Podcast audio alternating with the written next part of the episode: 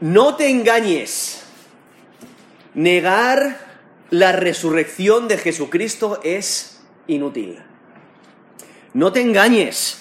Negar la resurrección de Jesucristo es inútil. El texto que vamos a considerar hoy es, eh, se encuentra en Mateo 27 y también el, el capítulo 28, donde vamos a considerar lo, que la oposición o los enemigos de Jesús intentaron hacer para evitar la resurrección de Jesucristo, para evitar las noticias de la resurrección de Jesucristo. Y por ello es un texto dividido donde vamos a considerar, si Dios lo permite, Mateo 27 del 62 al 66, que nos relata cómo los líderes religiosos hacen todo lo posible para intentar que eh, la resurrección no ocurra uh, y, y que tampoco haya la posibilidad de que los discípulos de Jesucristo puedan robar el cuerpo de Jesús y decir que resucitó. Y luego también vamos a considerar, si Dios lo permite, Mateo 28, del 11 al 15, donde vemos lo que, lo que tienen que hacer para evitar que las noticias de la resurrección genuina de, Jesucristo se dé a conocer. Ellos, ellos no quieren perder su autoridad religiosa. Ellos son los, los eh, líderes religiosos de, de, los judíos, las autoridades de, de, de, los judíos, y ellos quieren mantener su posición. Porque si Jesús realmente es el Mesías, deben de someterse a Él, deben de obedecerle, y eso es lo que no quieren hacer. Pero al mismo tiempo que ellos quieren intentar eh, esconder estos hechos, realmente lo que están haciendo es afirmando la realidad de que Jesús resucitó, de que la tumba realmente estaba vacía y que no había otra explicación sino que Jesús resucitó de entre los muertos, demostrando su, su poder sobre el pecado, su poder sobre la muerte, y esa resurrección es la que el creyente por la fe participa con Cristo, ¿no? Y en esa unión que el resto del Nuevo Testamento nos describe, esa unión con Cristo por medio de la fe, la cual aquellos que creemos en Él como Señor y Salvador también disfrutaremos de resurrección en el futuro. Y por ello podemos gozarnos en la resurrección de Jesucristo. Y entonces lo que quiero hacer, es, voy a empezar leyendo el versículo 62, esto es Mateo 27, versículo 62, y solamente voy a leer la primera sección hasta el versículo 66. Dice, al día siguiente, que es después de la preparación, se reunieron los principales sacerdotes y los fariseos ante Pilato, diciendo, Señor, nos acordamos que aquel engañador dijo viviendo aún, después de tres días resucitaré. Manda pues que se asegure el sepulcro hasta el tercer día, no sea que vengan sus discípulos de noche y lo hurten y digan al pueblo, resucitó de entre los muertos, y será el postrer error peor que el primero. Y Pilato les dijo, ahí tenéis una guardia, id, aseguradlo como sabéis.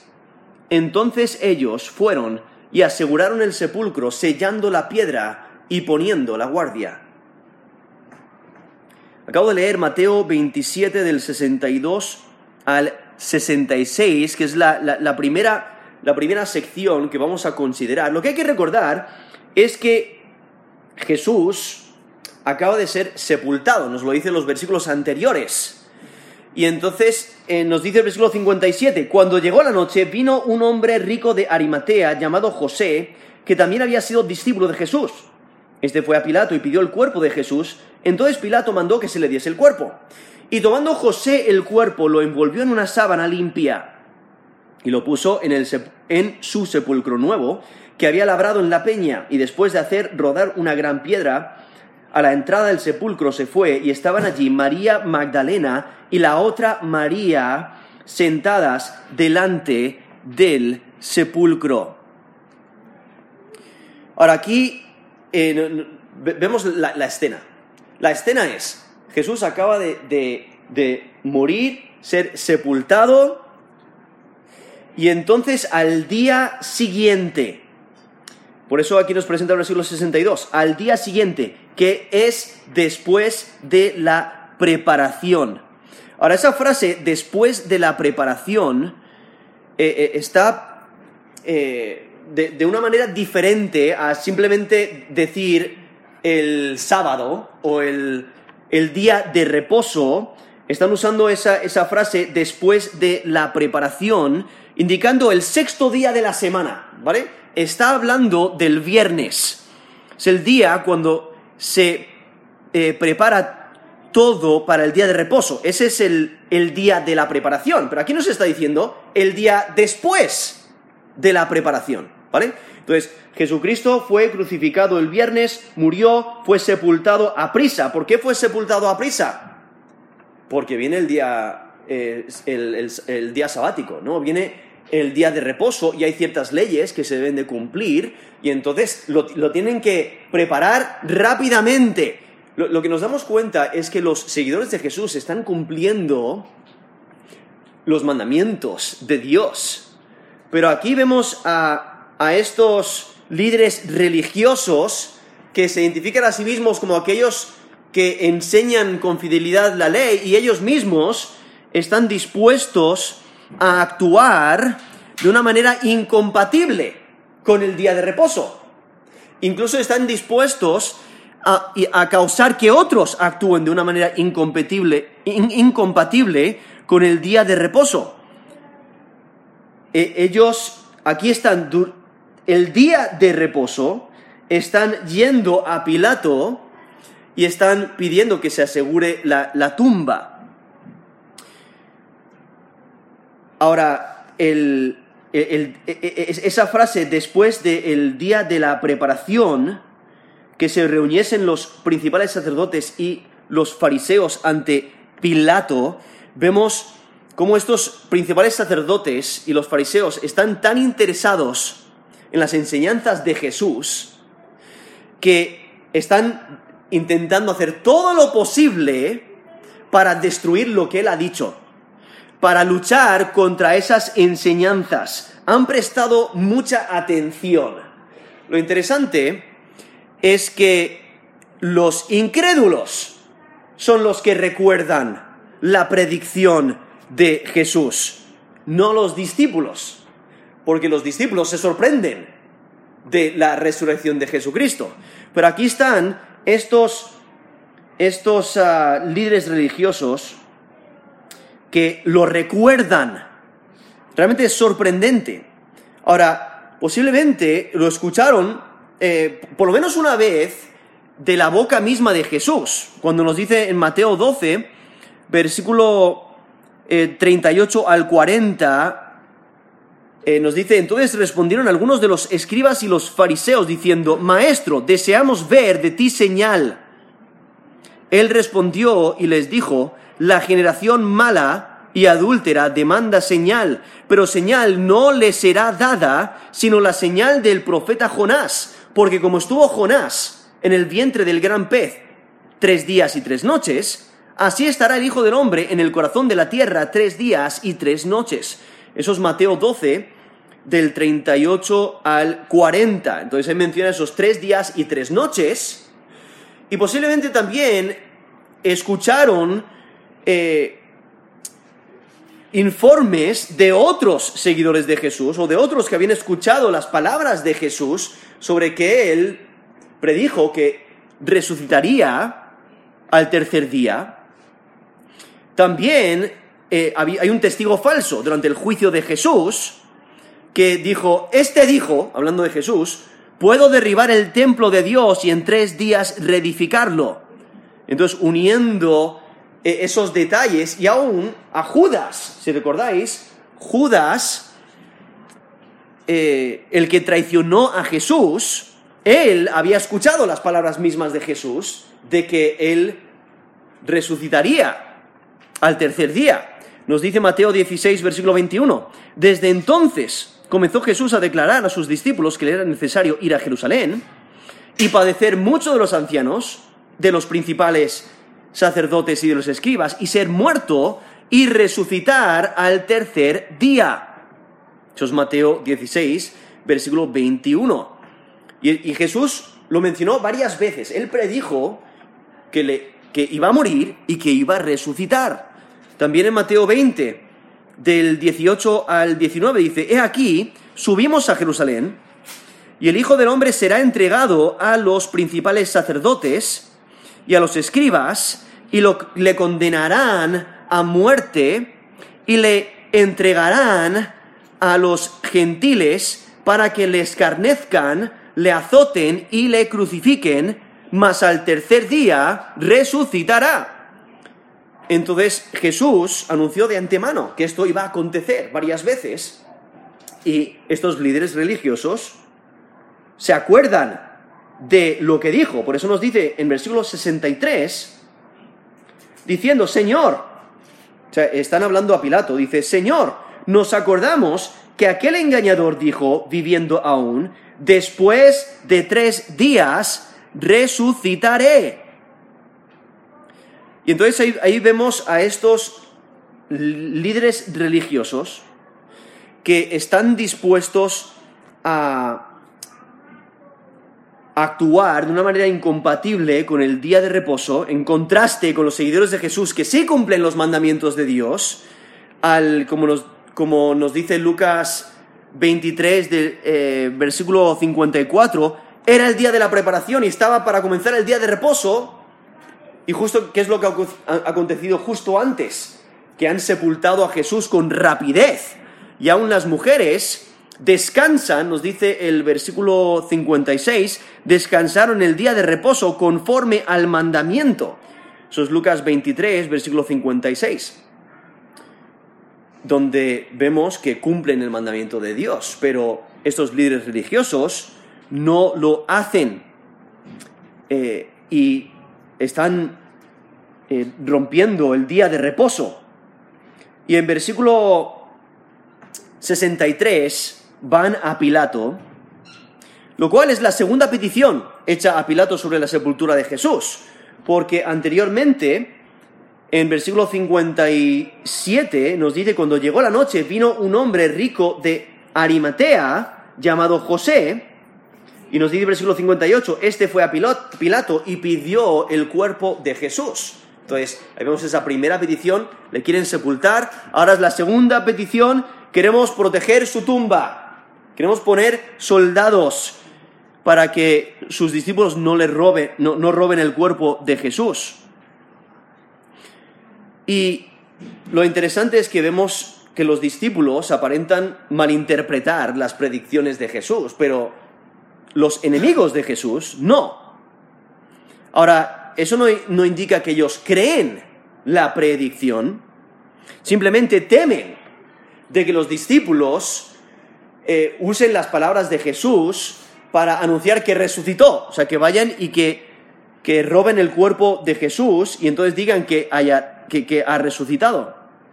Porque aquí, si notáis, vemos un contraste de cómo hablan a Pilato y cómo se refieren a Jesús. Porque hablan a, Pilato como Señor. O sea, le muestran mucho respeto, pero luego le muestran mucho eh, eh, desprecio a Jesús al llamarle el engañador. Si notáis ahí versículo 63. Dice, Señor, nos acordamos que aquel engañador dijo viviendo aún, después de tres días, resucitaré. Ahora, los líderes religiosos no creen la predicción, simplemente temen de que haya engaño. Por ello hablan de Jesús como si fuera un engañador. Y es que lo que han hecho es rechazar al verdadero Señor y han hecho a los romanos su Señor. Incluso le, dijeron a Pilato anteriormente, no tenemos más rey que César. Eso es en Juan 19, versículo 15. Y es que ellos estaban en contra de la enseñanza de Jesús y de sus afirmaciones de ser el Mesías. Ellos piensan que es un engañador por eso. Por sus enseñanzas y porque él afirma ser el Mesías. Y estaban preocupados de una posible falsificación de la resurrección, especialmente porque los discípulos de, de Jesús son los que sepultan el cuerpo de, Jesús. Como eh, vemos ahí el texto anterior eh, de Mateo 28, perdón, Mateo 27, del 57 al 61, donde eh, José de Arimatea y luego el pasaje paralelo en Juan, Juan 19, del 38 al 42, nos menciona también Nicodemo, piden el cuerpo de Jesús, lo toman, le sepultan, ahí en, ese sepulcro nuevo, y entonces vemos esta preocupación de estos líderes religiosos. Entonces ellos se dan prisa, se dan prisa. El siguiente día, o sea, Jesús fue sepultado justo antes de, empezar el día de reposo, ahí en, la noche, y, entonces al día siguiente vienen estos eh, líderes religiosos ante Pilato y le mencionan su preocupación, y por ello en versículo 64 le piden que, que, ponga soldados. Dice, manda, esto es Mateo 27, versículo 64, manda pues que se asegure el sepulcro hasta el tercer día, no sea que vengan sus discípulos de noche y lo hurten y digan al pueblo, resucitó de entre los muertos y será el postrer error peor que el primero. Lo que temen los líderes religiosos es la resurrección de Jesús. Temen perder su autoridad religiosa y quieren asegurarse de que nadie se lleve el cuerpo de Jesús de la tumba.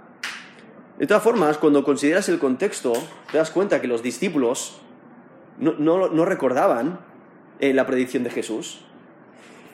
Eh, ellos no tenían la valentía para ir a robar el cuerpo de Jesús porque estaban temerosos. Nos dice en Mateo 26, 56, esto es en, eh, cuando prendieron a Jesús en el huerto de Getsemaní, ¿qué es lo que hicieron los discípulos? Ellos huyeron de miedo. Nos dice, entonces todos los discípulos dejándole huyeron. Eso es Mateo 26, 56. Luego en Juan 20, versículo 19, que es el día de la resurrección, después de que Jesús resucitó, los, discípulos están reunidos, pero están con las puertas cerradas en un lugar donde los discípulos estaban reunidos por miedo de los judíos, nos dice Juan 20, versículo 19. Entonces los discípulos de Jesús no tienen la valentía de enfrentarse a unos soldados, no tienen la valentía de, estar con Jesús durante el tiempo de, de eh, su crucifixión. O sea, eh, no tienen esta clase de, de valentía. Pero aquí vemos a los líderes religiosos que quieren asegurarse de que no se cumple esa profecía de Jesús, de que resucitaría el tercer día. Ellos no creen que realmente ocurrirá. Ellos piensan que los discípulos vendrán y harán que, y harán que, ocurra esa profecía al robar el cuerpo de Jesús. Y por eso le dice en versículo 64, manda pues que se asegure el sepulcro hasta el tercer día, no sea que vengan sus discípulos de noche y lo hurten y digan al pueblo, resucitó de entre los muertos y será el postrer error peor que el primero. Y es que lo que hay que entender es que los judíos no podían tomar acción militar sin el permiso de los romanos. No están bajo el control de los romanos y los romanos quieren mantener ese control, no quieren eh, que, haya acción militar, al menos que ellos sepan lo que está ocurriendo. Entonces por eso tienen que ir a Pilato, porque solo el gobernador podía situar a los soldados en la tumba.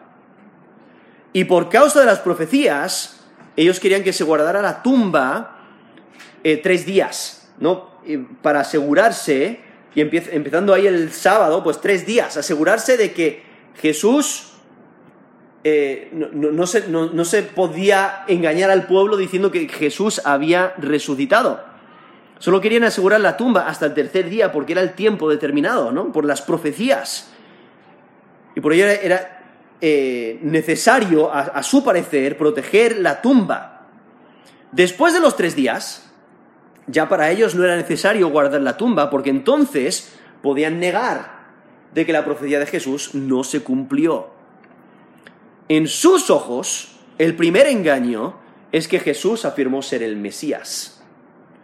Pero el último engaño, aquí mencionan el postrer engaño, ahí en la última parte del versículo 64, ese postrer engaño a sus ojos sería de que anunciaran de que Jesús resucitó de los muertos, cuando ellos creen que es imposible que ocurra. Entonces, por eso quieren proteger la tumba. Desde el punto de vista de los líderes religiosos, están protegiendo a la gente del engaño porque ellos no creen la palabra de Jesús, pero desde la perspectiva de, Mateo, los líderes religiosos son los que se están engañando a sí mismos. Se están engañando a sí mismos, porque no quieren creer la verdad de que Jesús es el Mesías y de que Jesús va a resucitar de acuerdo a las escrituras. Y entonces vemos ahí en versículo 65 cómo Pilato les concede su petición y Pilato les dijo, allí tenéis una guardia, id, aseguradlo como sabéis. Ahora, Pilato ya ha tenido conflicto con, los, con las autoridades judías anteriormente. Él lo quiere evitar por completo. Entonces, por ello, él accede a su petición y les da la libertad para asegurar la tumba lo mejor posible. Y así, si algo va mal, no le pueden culpar a Pilato. Y entonces él le concede, les concede una guardia romana. Y entonces, en versículo 65 dice, aseguradlo como sabéis. Ahora, normalmente una, una guardia romana eh, era de cuatro soldados, pero en este caso, como estaban tan preocupados, posiblemente eran más. Pero vemos aquí este deseo de, de, de que no se pueda decir de que Jesús ha resucitado. Y entonces ahí los líderes religiosos seguramente salieron felices, salieron asegurados. Nos dice en versículo 66, entonces ellos fueron y aseguraron el sepulcro, sellando la piedra y poniendo la guardia. O sea, ellos aseguran la tumba, sellan la, la tumba y la guardia, o sea, al tener el sello de posiblemente cerámica o de cera para asegurar la tumba, para asegurar de que no se abriera, sino eh, eso era eh, romper la ley romana porque había sido sellado eh, con, con la autoridad romana. O sea, romper el sello era romper la autoridad del que lo selló, por ello, cualquier daño causado al sello recibía la ira, la ira de Roma. Y de todas formas, la guardia estaría allí, entonces intentase, ah, se, aseguraría de que nadie intentase romper el sello o abrir el, sepulcro o robar el, el cuerpo. Lo que hay que entender es que la guardia eran soldados romanos, no eran guardias del templo, porque si hubiese sido ese el caso, no hubieran tenido que ir a Pilato a por guardias. Ahora, como mencioné antes, cuatro guardias era lo normal, pero posiblemente había más en este caso, para proteger adecuadamente y debían de eh, proteger los, los soldados romanos debían de proteger su encomienda, o sea, la misión que tenían, debían de, cumplirla y a, veces llegaba al punto de, si no lo hacían, eran castigados con la muerte.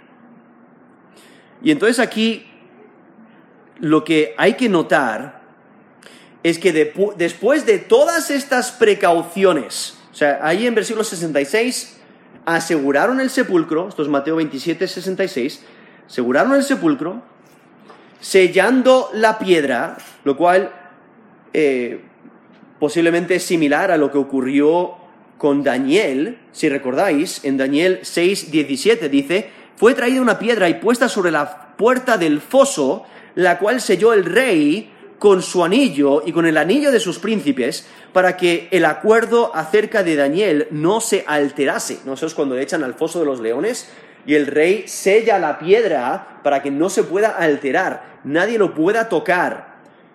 Seguramente es, similar a lo que está ocurriendo aquí, donde se sella la piedra, ponen la guardia, todo esto es para asegurarse de que no vengan ladrones, ¿no? O sea, la guardia disuadiría a posibles ladrones. Y haciendo todo esto, ellos piensan que la amenaza que la, la, amenaza la han vencido, ¿no? Habían, han vencido la amenaza de que hubiera historias de resurrección. Porque no hay posibilidad de que el cuerpo de Jesús fuera robado. O sea, e, e, e, es imposible, porque lo han protegido de esa manera. Lo que no sabían es que estaban garantizando de que no se pudiera acusar a los discípulos de que habían robado el cuerpo. Y entonces eh, esas preocupaciones eh, que tenían los, los, enemigos de Jesús eh, y todas esas precauciones atestiguan de la verdad de la resurrección de Jesucristo. Es de, es de, notar que después de todas sus precauciones para asegurar el cuerpo de Jesús, de que, de que el cuerpo de Jesús no fuera robado, ellos mismos luego son los que propagan esa teoría.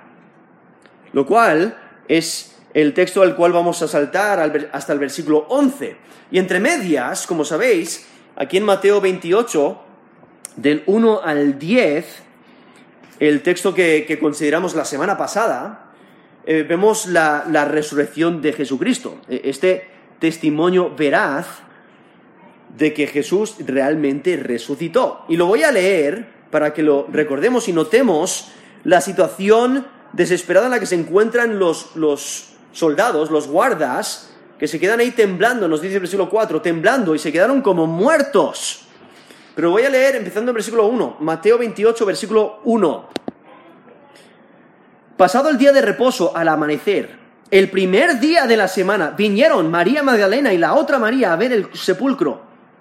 Y hubo un gran terremoto porque un ángel del Señor, descendiendo del cielo y llegando, removió la piedra y se sentó sobre ella. Su aspecto era como un relámpago y su vestido blanco como la nieve. Y de miedo de él, los guardas temblaron y se quedaron como muertos.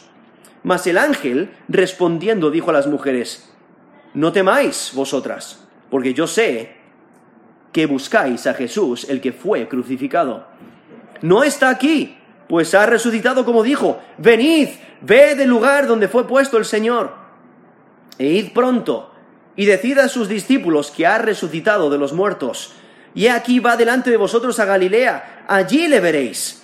He aquí os lo he dicho.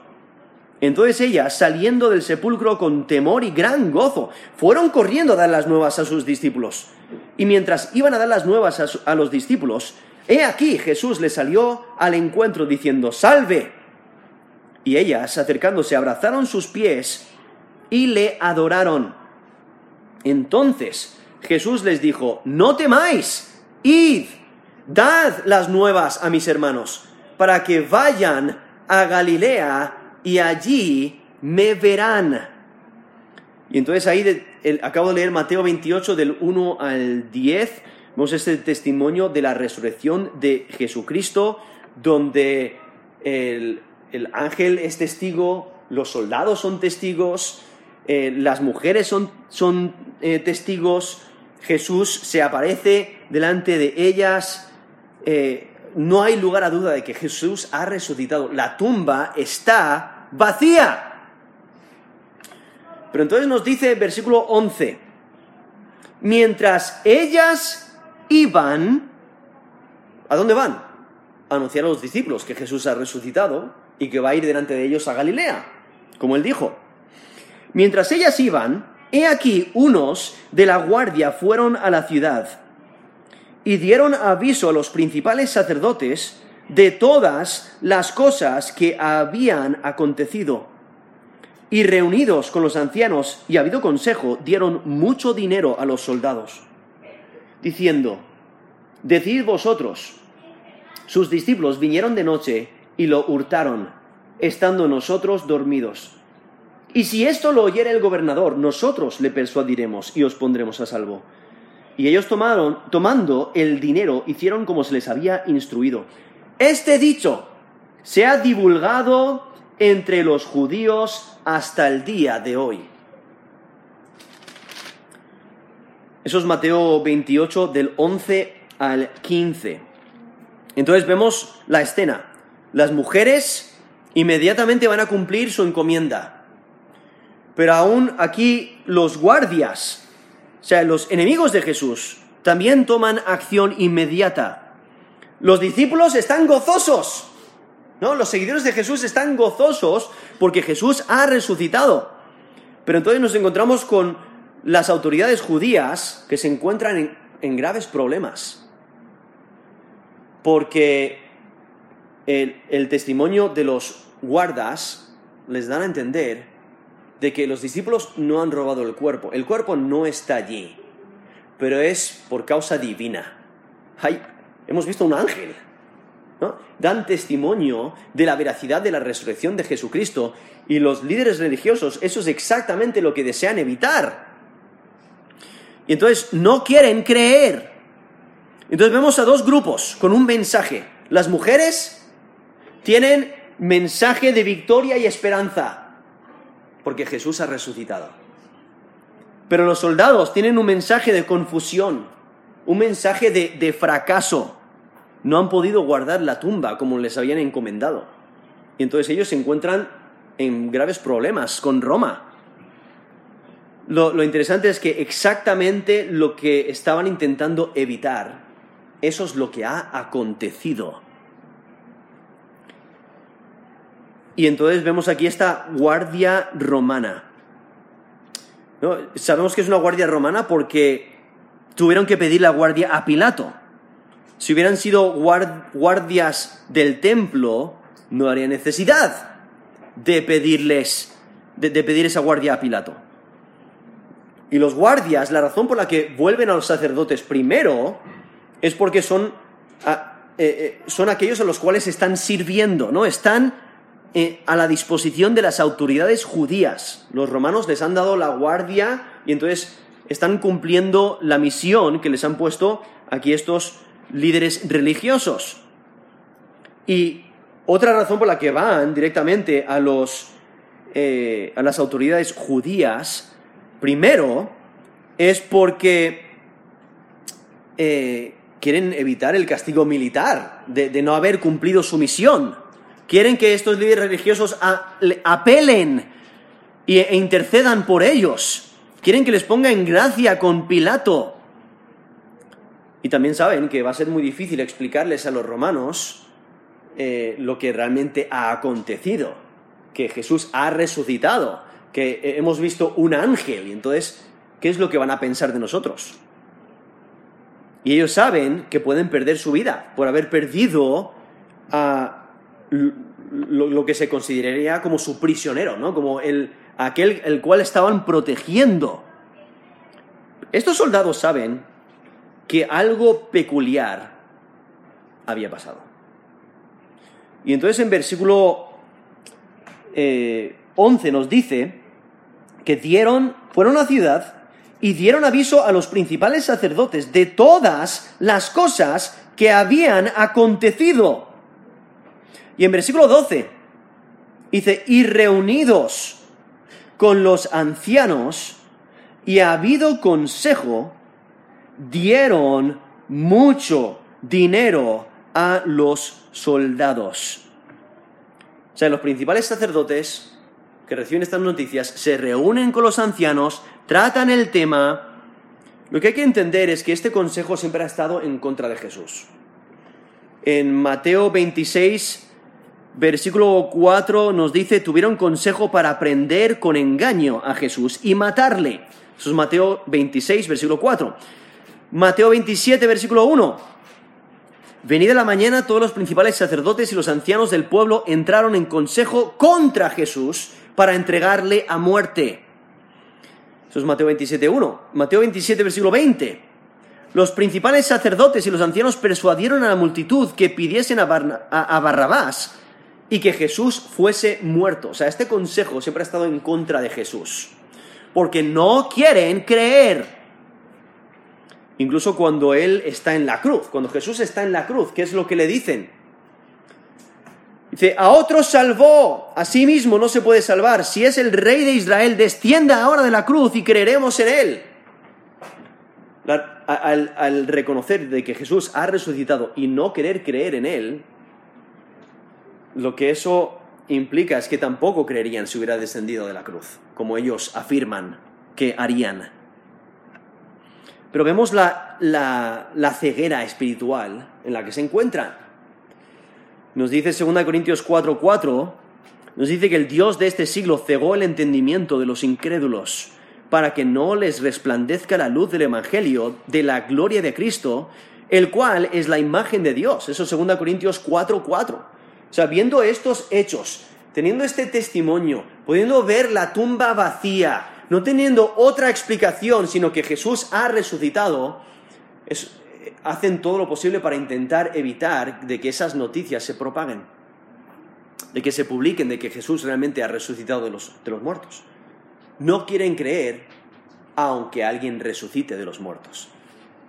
Lo cual nos recuerda a la parábola, la parábola del hombre rico y el mendigo Lázaro, si recordáis, donde el hombre rico eh, está sufriendo, esto es en Lucas 16, versículo 30, y nos dice que eh,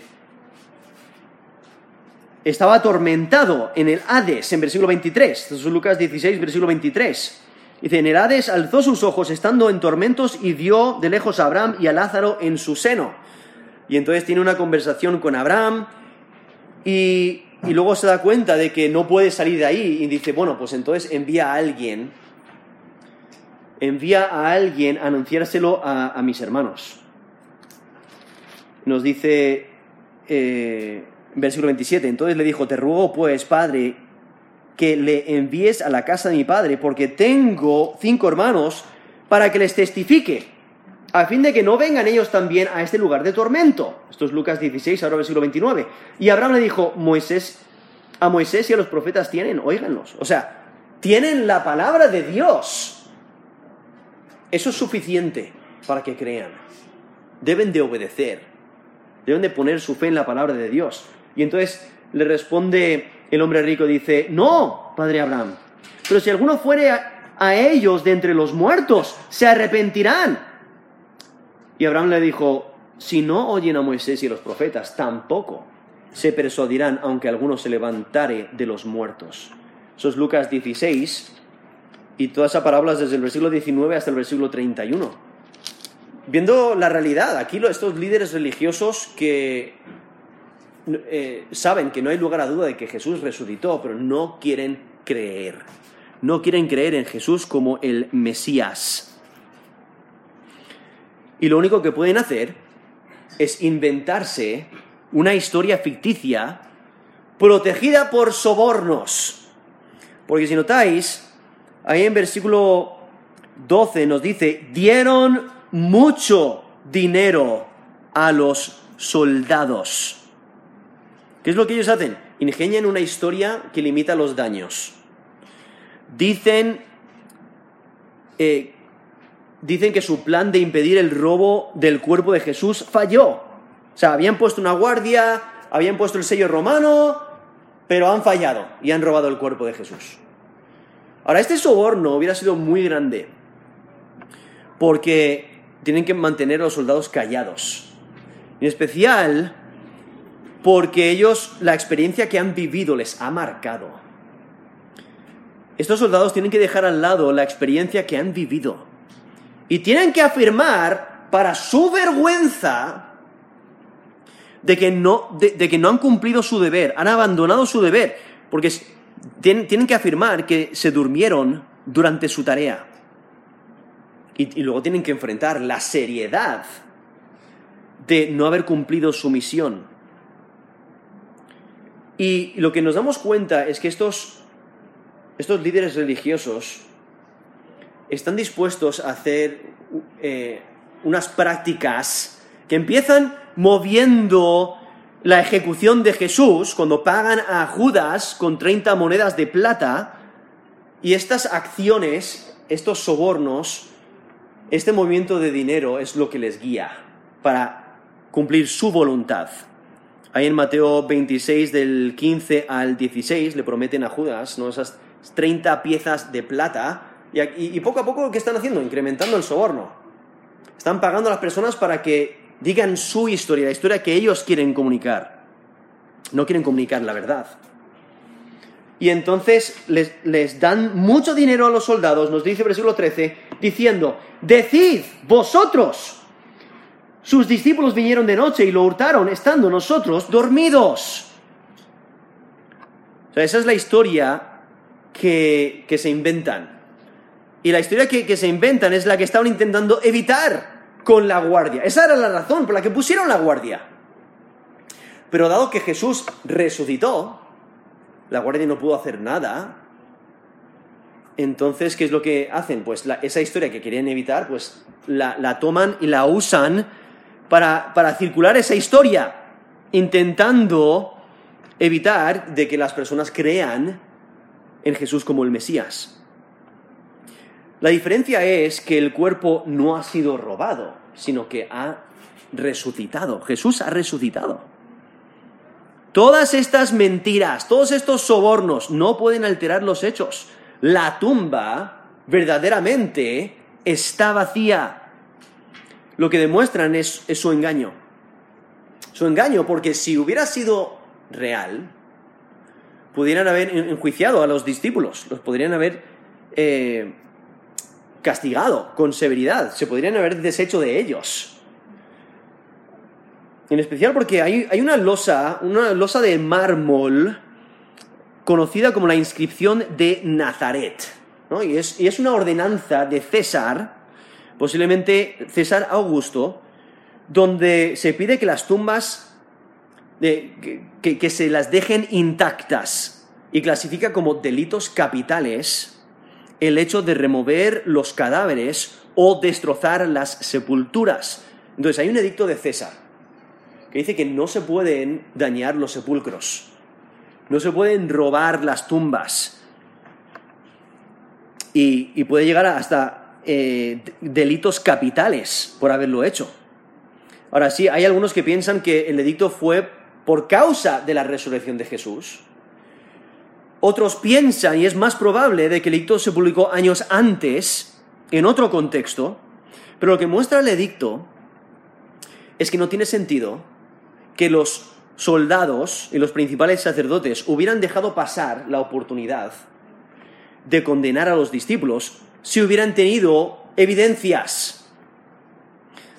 Y es que la mentira de los líderes religiosos testifica la realidad de la resurrección de Jesús, de que Jesús ya no estaba en la tumba, la tumba estaba vacía y no lo pueden negar.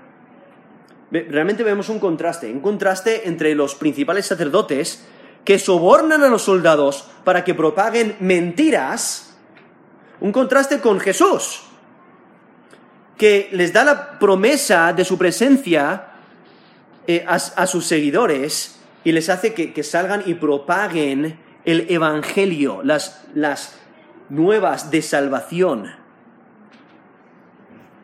Y entonces nos dice versículo 14 que estos líderes religiosos aseguran a los soldados de que les van a proteger, aunque, aunque, mientan, nos dice, y si esto lo oyere el gobernador, nosotros le persuadiremos y os pondremos a salvo. Ah, realmente tuvieron que persuadir a los soldados porque tenían que decir que se habían dormido durante su misión, lo cual era una gran ofensa y causaría grandes castigos e incluso la muerte. Tenían que decir que los discípulos robaron el cuerpo mientras dormían. Aunque si eso fuera cierto, eso significaría que les hubieran visto. Y si les, y si les vieron, porque no lo impidieron. Entonces, si no les vieron, estaban dormidos, ¿cómo saben que fueron los discípulos? Si acaso fuera el caso. Y es que los guardas se estaban poniendo en una situación muy peligrosa, porque no había duda. Los soldados tenían la encomienda de proteger la tumba. El cuerpo de Jesús estaba dentro de la tumba cuando sellaron la tumba.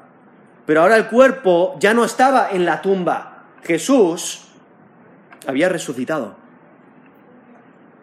Pero para ellos, si dieran testimonio de la verdad, ¿quién les creería? ¿Les creerían los romanos? De que eh, tuvieron un encuentro con un ángel y que Jesús resucitó, que, un terremoto, que descendió un ángel, hubo un terremoto, se abrió la tumba y, y no estaba el cuerpo. ¿Cómo explican eso a los que no lo vieron? Pero si obedecen a las autoridades judías, encontrarían aliados, encontrarían apoyo de la historia que se habían inventado. Y aparenta que, que los líderes religiosos piensan que pueden esconder estos hechos del gobernador. Por eso dice, versículo 14, y si esto lo oyere el gobernador, o sea, posiblemente hay, posibilidad de que lo, podamos mantener escondido, que él no lo escuche.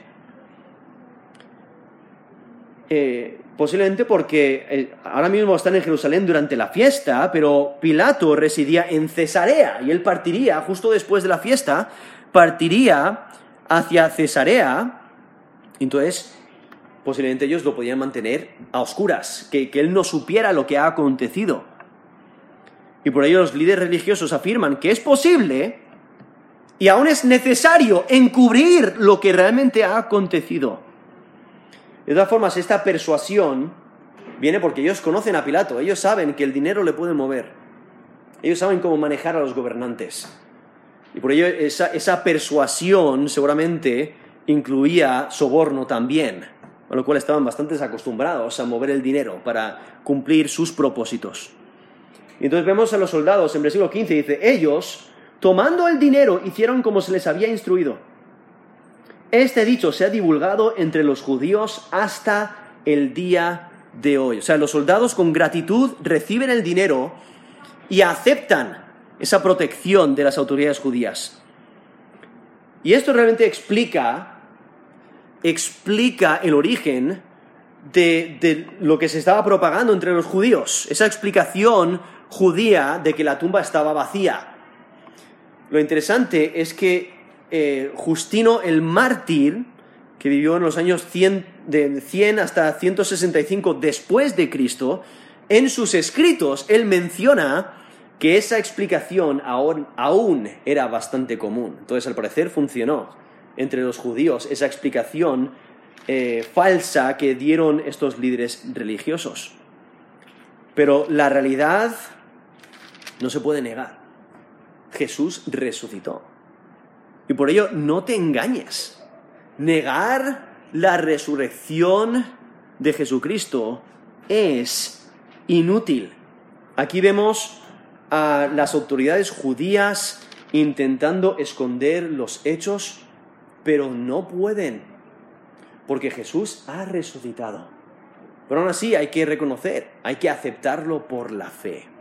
Al igual que la salvación es por fe.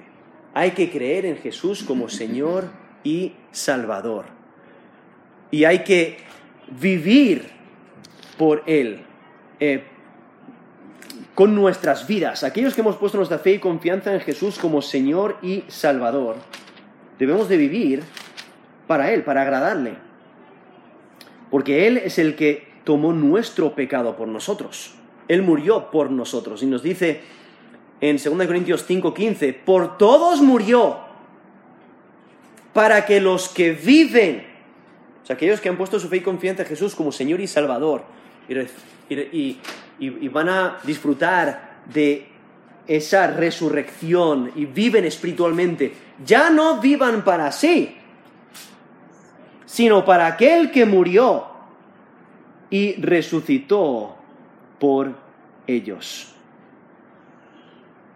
Entonces lo principal es reconocer de que Jesús realmente es el Mesías, es el Salvador. Él murió por nosotros, Él tomó toda la ira de Dios por nosotros, proveyendo salvación. Y no podemos negar la resurrección de Jesucristo. Debemos de creer en Él con, por la fe y debemos de vivir para Él, entregando nuestras vidas para aquel que murió por nosotros. Vamos a terminar en, en oración.